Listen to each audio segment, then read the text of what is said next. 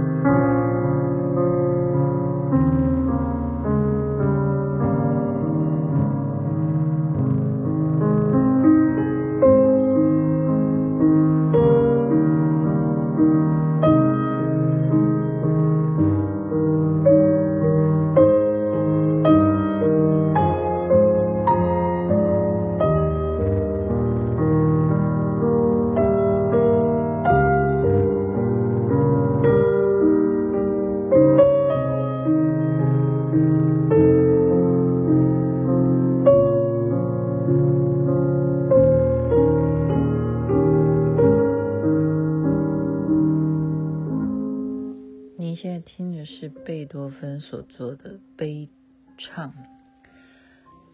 这是上礼拜啊，我去听皮耶斯，我不是介绍了吗？他当时的安口曲，他是演奏这一首，然后我就跟我儿子讲说，这首是非常有名的歌，然后我儿子还没听过哈，他怎么会听过？他才几岁哈？然后他就赶快就把这首歌搜给我，就搜寻给我。但你现在听的当然不是皮耶斯所演奏的哈。的皮耶斯要演奏的话，真的比他好听一千倍，一千倍，真的是一千倍。为什么又要听钢琴曲呢？因为今天又去听皮耶斯了啊。那我记得我们欧哥啊、艾米姐啊，他们也夫妻也去听，然后没想到呢，今天在现场呢，还遇到了合唱团的指挥啊。我我以前我的指挥张维志，他可是专家，然后还遇到我的伴奏，那时候我们。最厉害的郑于荣啊，我就问他说：“于荣，你以前也都弹过这些？今天他演奏的这些歌吗？”他说：“是有啦，可是已经很久没有再去练了，所以那些歌他都会弹哦，就好崇拜，然后赶快大家一起拍照，我要跟会弹钢琴的人，会弹这种古典钢琴的人都要致敬。今天皮耶斯呢，主要。”他的曲目啊，跟上个礼拜当然不一样啊。今天主要是舒伯特，所以我们就稍微介绍一下啊。舒伯特大家都知道是啊，我们讲说早期浪漫主义音乐的代表人物。那今天郑于荣呢，哈，我们的钢琴伴奏呢，哈，他是这样形容，他说舒伯特其实他是接受古典，对不对？古典音乐的。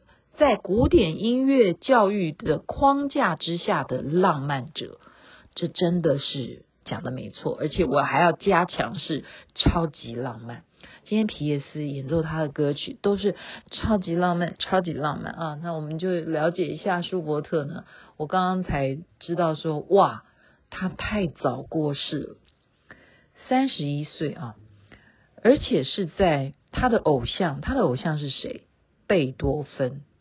贝多芬去世两年之后，他就过去了，他就走，所以三十一岁这么年轻啊，三十一岁这样子的年纪，他却在他的一生当中写的超过近近乎千首曲子，所以你就知道这个了不起的音乐家哈。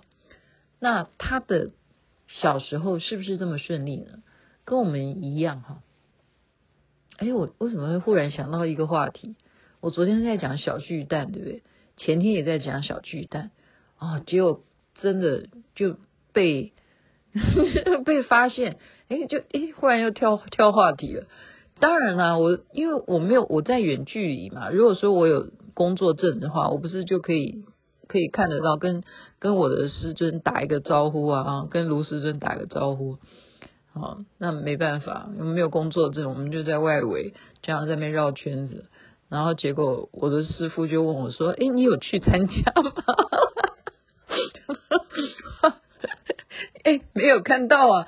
然后我就跟我的师傅讲说：“是这样子的哈，我现在是走低调路线，因为我很怕被摄影机拍到。我是这样子回答的。你看我这样是不是蛮会蛮会转弯的？这就是啊，这就是什么？随顺众生，随顺众生。哎，怎么会忽然插到这个话题？那个是小巨蛋的事了，那已经是啊，你看一切啊，空空如也，就是一切到最后你就知道都会过去，都是空，都是空。舒伯特呢，他虽然最后也是丁丁，也是空，可是他留下来的乐章却是永恒的。这就是雅琪妹妹今天，也就是给我自己也是很大的一个信念，就是说星光夜语能够带给听众什么呢？啊，当年舒伯特他小时候，他父亲是老师，他希望舒伯特你就好好的继承我的。希望你将来一样去当老师，当老师是铁饭碗呐、啊。好，他们家又不是很富裕，你做什么音乐家？你虽然很会拉小提琴，你很会作曲，你做音乐是很难赚钱的。就例如说，做画家也很难赚钱啊。我们现在看到有哪一个有名的这些画家，是一开始就很发达，就人家很欣赏他的画，然后他就一幅画可以卖到。几亿几亿的这样子去卖都没有，都没有的。音乐家也一样，哈，都是非常坎坷的，几乎都是这样子。所以呢，他得不到他父亲的呃支持，他就只好乖乖的偷偷的作曲啦，哈，自己拼命的做。他又会拉小提琴啊，又会，他比较不太会呃管弦乐的部分，但是他不是不能做了，他不是不能做，所以他。这一生当中所做的钢琴曲也好啊，奏鸣曲啊，好歌剧啊，相当多，相当多。好，诶，我刚刚讲到哪里？他爸爸不答应他呢，那他就有一天他在上学，哈，我这是这是听来的故事啊，这是不是事实？我不知道。他在教学生，就比如了，哈，他是奥地利，奥地利维也纳，他他是奥地利大公国的人，他们要什么？要朗诵，他们都有诗歌的。好，那那时候，比方说神圣罗马帝国，你当然要赞美啊主啊，你都会有这些诗歌啊什么。他没有，就诗文，诗文哈，就有一首歌，大家有听过吧？野玫瑰，男孩看见野玫瑰，皇帝上，哎，不要听我唱，我唱太难听。就这样子的旋律，是他在教学生。他在朗诵，教大家要朗诵的时候，他忽然就因为这个啊，当然这不是国语版了，是他当时他们的语言。他觉得说，哎，如果把它变成一个这样子很简单的旋律，会不会学生就会啊，因为喜欢唱，就把这个歌词、这个诗文就把它背下来了。他就现场就教大家唱，哎，大家也就都有这个音乐天赋嘛，哈，大家多多少少，哎，我觉得地灵环境真的蛮重要，就。得到了老师这样的教导，然后就唱起来，他就唱这个野玫瑰，哈，我们台湾翻译叫野玫瑰，就唱起来就是民谣，哈，变成哎，大家都唱起来，就被他爸爸发现，学校怎么会发生有音乐的歌声？这时候应该上的是语文课，怎么会给我上音乐课？就是说罪魁祸首是谁？是把他啊抓出来，把他臭骂一顿。所以呢，他不可以这样，不可以教。小朋友唱野玫瑰，可是这首歌就成名了哈，就成名了。